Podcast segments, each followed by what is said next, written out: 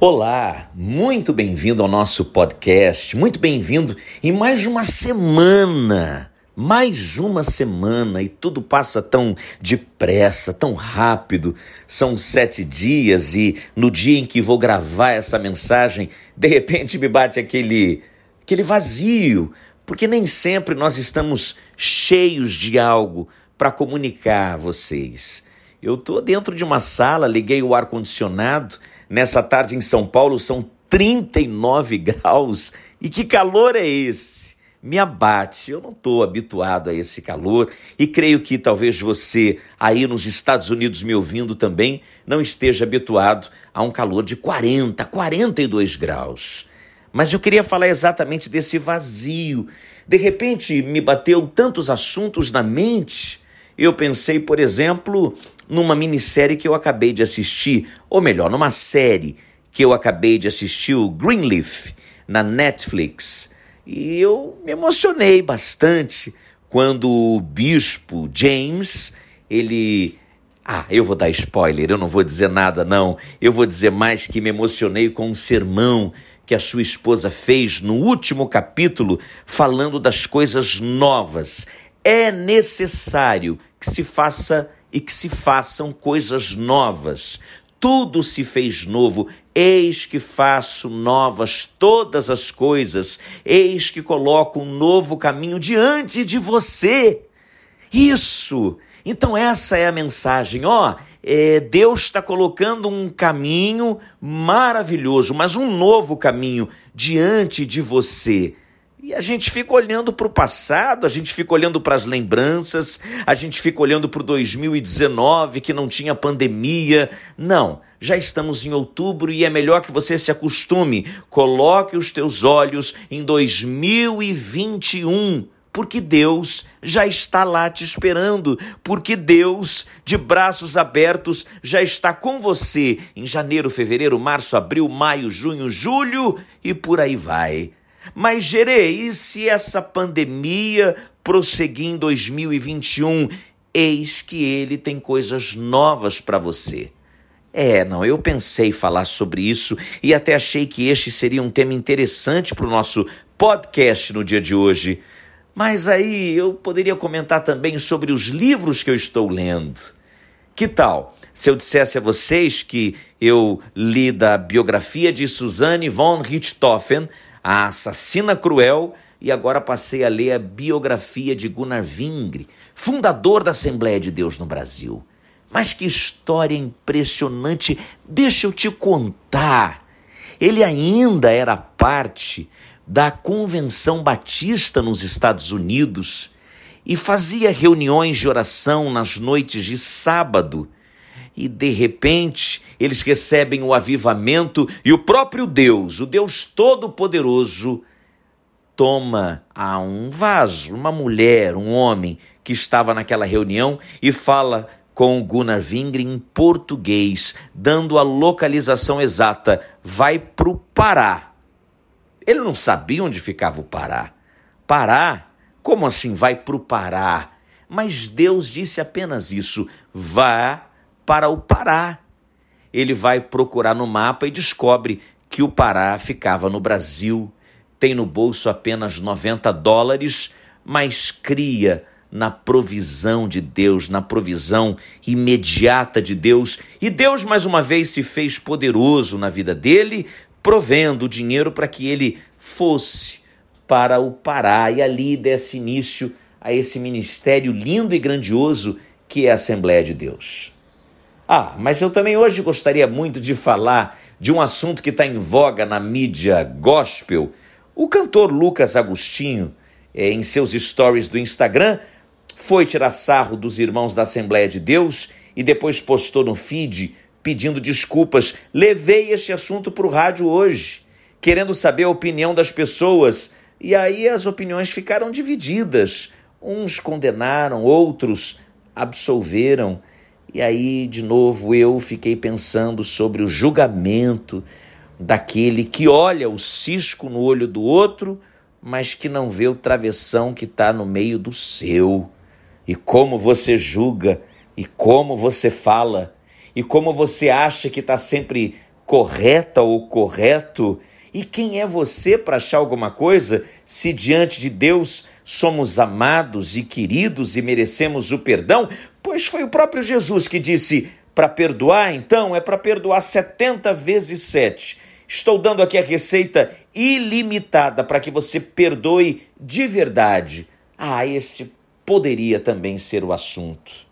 É, mas não é o assunto, ainda não é aquele assunto que tocou meu coração para que eu discutisse nesse podcast, nesse nosso encontro semanal e de tanto prazer para mim. Mas o que eu vou falar hoje? O que eu devo falar hoje?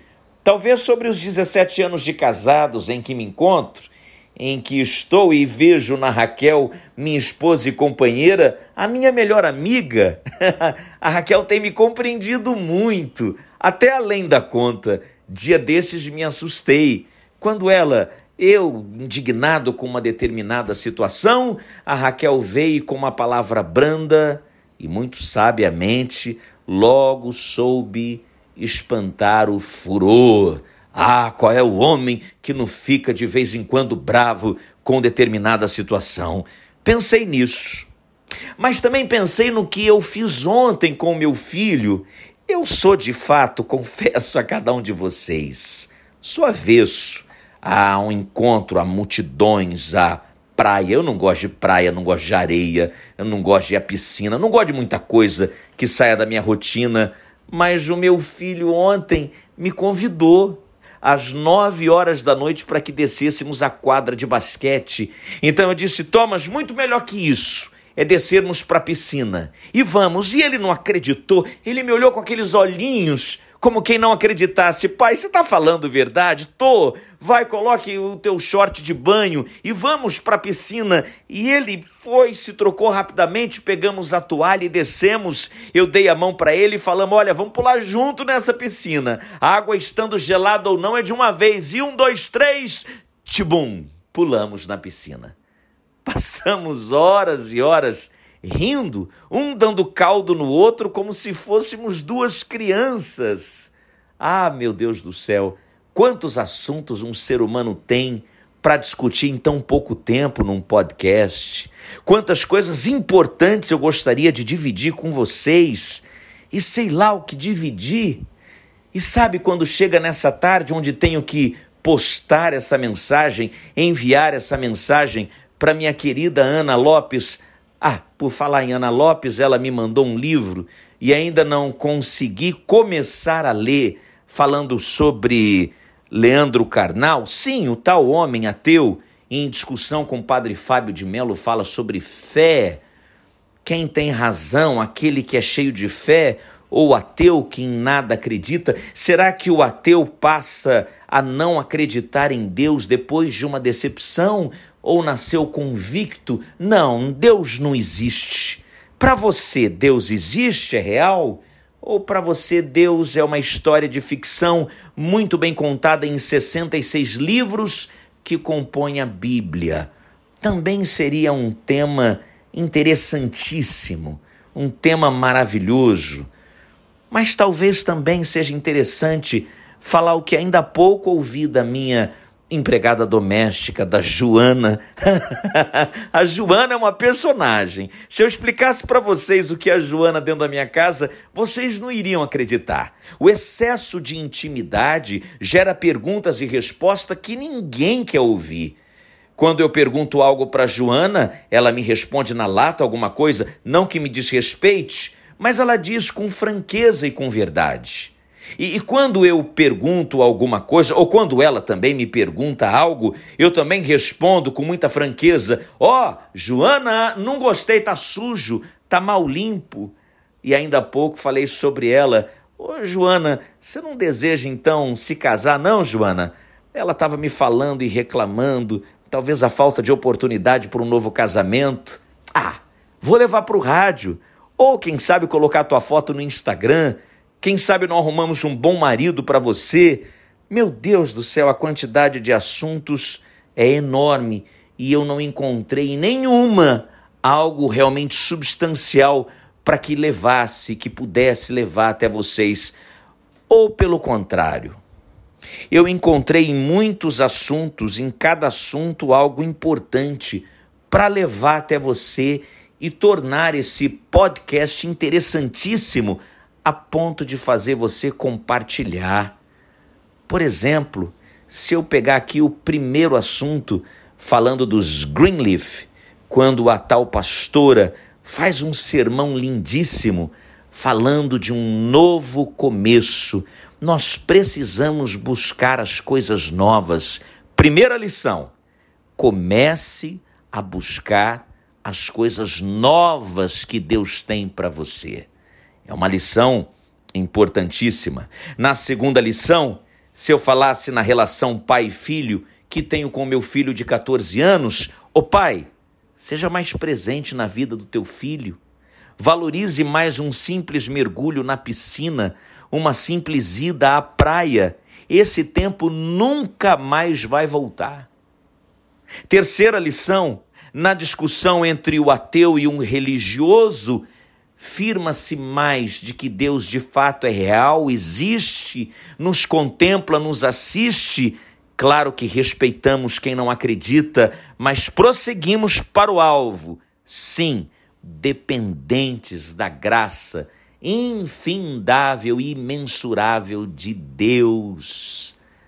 Uma lição última que eu gostaria de compartilhar com vocês, quando Paulo vai escrever aos Filipenses, talvez tenha aprendido com seu professor Aristóteles que era necessário é, deixar a sombra sempre atrás, nunca do lado porque aquele que deixa a sombra do lado não consegue caminhar em frente. Não é à toa que ele escreveu, esquecendo-me das coisas que para trás ficaram, eu prossigo para o alvo. São inúmeras histórias, são inúmeros assuntos, mas nenhum deles talvez preencha a tua alma quando você hoje apertou play nesse podcast como esse que eu vou lhe passar agora Ame o teu próximo. Que dificuldade imensa encontramos em amar o próximo, principalmente aqueles que nos desafiam, aqueles que muitas vezes vão atravancar o seu caminho. Dia desses ouvi a minha mulher num aconselhamento dizer: Olha, você nunca vai tropeçar em pedras grandes, sempre serão pedras pequeninas que farão você tropeçar. Eu parei para pensar e falei: é verdade. Só que o problema é que muitas vezes nós queremos pegar essas pedras pequeninas porque com estas nós aguentamos com o peso e queremos lançar de volta em alguém ou em determinada situação. E a cantora Ludmila Ferber vai dizer brilhantemente numa canção: pegue essas pedradas que você recebe e construa um altar de adoração. Ponto. Eu achei o que eu queria dizer. Pegue as pedras que são lançadas contra você e construa um altar de adoração. Eu sei que você aguenta com peso, mas aguentar com o peso de uma pedra não significa devolvê-la ou jogá-la em alta velocidade para matar aquele que atirou em você. Não, não, não, não, não, não. Entregue nas mãos de Deus. Ponto.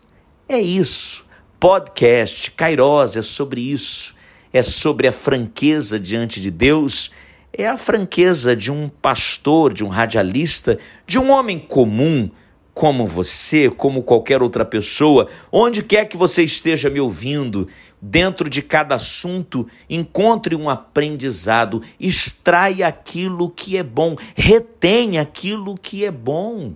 E é muito bom você navegar e passear em várias coisas. Deus te abençoe. Tenha uma semana alegre, feliz. Ligue o ar-condicionado no 18. Gerê, mas a conta vem um pouco mais alto. Mas vale a pena? Claro que vale. Mais vale pagar um pouquinho a mais e ficar no geladinho do que passar aquele calorão insuportável. Muito obrigado pela atenção, pela disposição e pelo carinho. Amo cada um de vocês. Se essa mensagem te tocou, compartilhe com alguém. Deus abençoe.